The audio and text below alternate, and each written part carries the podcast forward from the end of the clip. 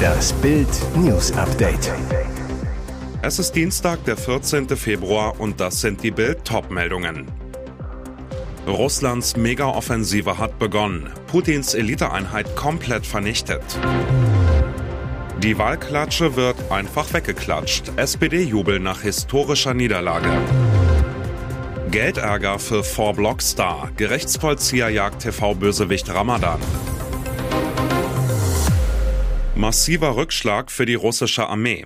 Seit zwei Wochen versuchen Putins Truppen die Stadt Woleda im Süden der Region Donetsk mit einem frontalen Panzerangriff zu überrennen.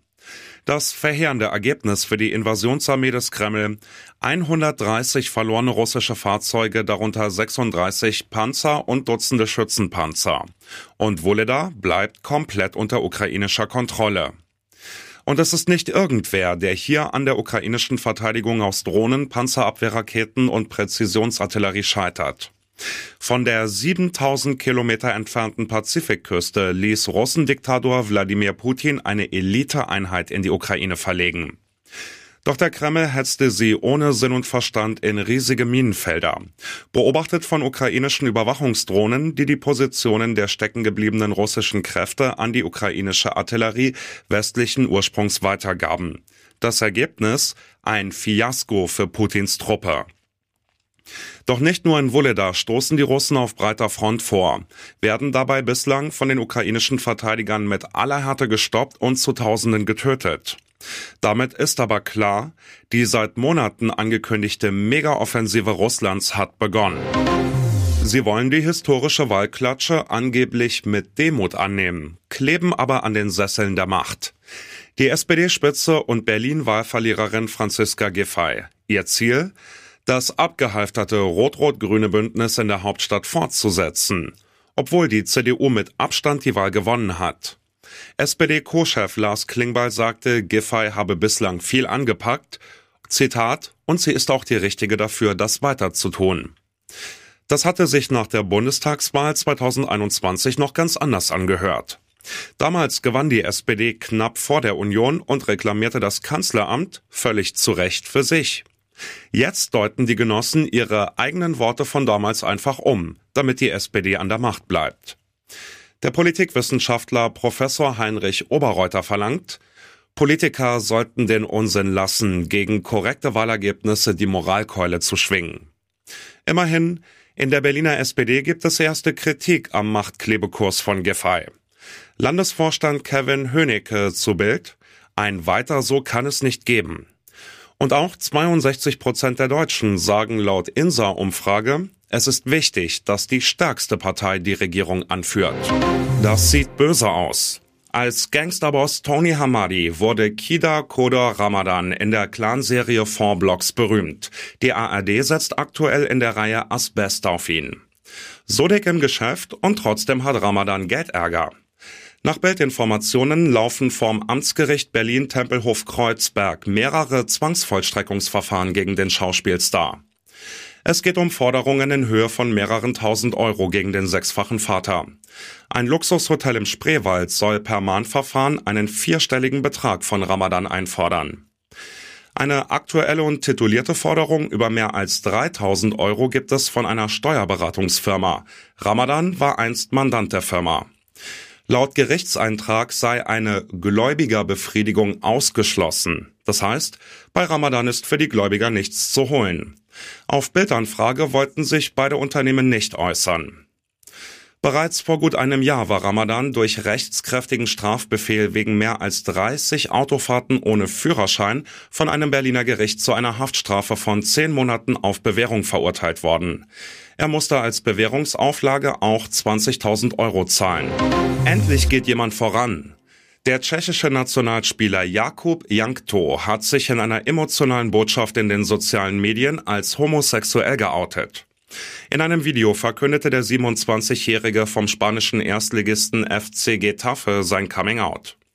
Hallo, ich bin Jakub Jankto, startet der 45-fache Nationalspieler das emotionale Video und sagt weiter, Wie jeder andere auch habe ich meine Stärken, ich habe meine Schwächen. Ich habe eine Familie, ich habe meine Freunde, ich habe einen Beruf, den ich seit Jahren mit Ernsthaftigkeit, Professionalität und Leidenschaft so gut wie möglich ausübe.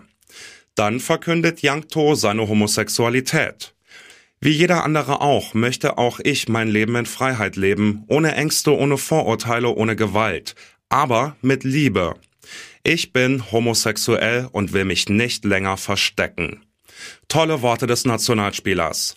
Denn bislang haben sich wenige Fußballer zu ihrer Homosexualität in der aktiven Karriere öffentlich bekannt. Profis wie der Ex-Stuttgarter Thomas Hitzelsberger outeten sich nach ihrem Karriereende. Yangto ist nun der erste aktive Fußballer in Europas höchsten Ligen, der sich outet. Das Mysterium am Himmel über Nordamerika wird immer größer. Zum vierten Mal in nur acht Tagen haben US-Kampfjets ein unbekanntes Flugobjekt abgeschossen. Aber wer oder was steckt dahinter? Bild erklärt die drei Theorien zum Ballonkrimi. Die China-Theorie. Noch vor dem ersten Abschuss warf die US-Regierung China vor, es habe mit dem Ballon Militäreinrichtungen ausspionieren wollen. Der abgefangene Ballon sei Teil eines großen Überwachungsprogramms, mit dem China mehr als 40 Länder ins Visier genommen hätte. Die Russland-Theorie. Nach dem zweiten Abschuss über Kanada meldeten sich mehrere US-Piloten. Offenbar habe das Flugobjekt die Sensoren der modernen Kampfjets gestört. Spezialisten äußerten daraufhin eine brisante Theorie. Russland könnte mit den Luftfahrtobjekten testen, wie schnell das US-Militär auf nicht identifizierbare Objekte reagieren kann. Und die Alien-Theorie. Das Fehlen von Informationen zur Herkunft und Hintergrund der Flugobjekte nährt in den USA Spekulationen um Außerirdische. Auf die Frage, ob das US-Verteidigungsministerium Aliens denn ausschließen könne, hatte ein ranghoher US-General geantwortet, ich habe zum jetzigen Zeitpunkt noch nichts ausgeschlossen. Und jetzt weitere wichtige Meldungen des Tages vom Bild Newsdesk. Ist das noch Wahlanalyse oder schon Wählerbeschimpfung? SPD und Linkspartei sind sauer. Die CDU holt einen Wahlsieg in Berlin, stößt die Sozialdemokraten von Platz 1. Anstatt den Christdemokraten zum Wahlerfolg zu gratulieren, werfen prominente SPD- und linken Politiker den Berlinern jetzt Rassismus vor. Allen voran SPD-Promi Sausan Schäbli. Die frühere Berliner SPD-Staatssekretärin zeigte sich auf Twitter enttäuscht von der Berliner Bevölkerung und warf ihr Gleichgültigkeit gegenüber Rassismus vor. Das Ergebnis in Berlin zeigt auch, den Leuten sind die hässlichen rassistischen Ausfälle der CDU als Reaktion auf die Silvesternacht einfach total egal, schrieb sie. Linken Vizechef Lorenz Göster-Beutin wurde noch deutlicher. Der Wahlsieg der CDU in Berlin hat gezeigt, dass man mit Rassismus Stimmungen erzeugen kann. Wie März auf Bundesebene, so Wegner bei der Berlin-Wahl. Beutin weiter, wenn es um rassistische Ressentiments geht, werden Originale von CDU und AfD gewählt. Heißt, der Linke unterstellt Hunderttausenden Berliner Bürgern, absichtlich eine rassistische Partei gewählt zu haben. Für Migrationsforscher Rüd Kopmanns ist klar, dass einzelne Politiker die Ergebnisse der Berlin-Wahl mit Rassismus erklären, ist eine Verunglimpfung der Wählerschaft, die ihresgleichen sucht, sagt er. Er beschmierte seine Kritikerin mit Hundekot. Jetzt suspendiert die Staatsoper Hannover ihren Ballettdirektor Marco Göke mit sofortiger Wirkung. Außerdem bekommt er Hausverbot. Im Statement der Staatsoper heißt es, der Ballettdirektor hat durch seine impulsive Reaktion gegenüber der Journalistin Wiebke Hüster am vergangenen Samstagabend gegen alle Verhaltensgrundsätze der Staatsoper Hannover verstoßen. Frau Hüster persönlich zutiefst beleidigt und damit das Publikum, die Mitarbeitenden des Hauses und die allgemeine Öffentlichkeit auf das Extremste verunsichert.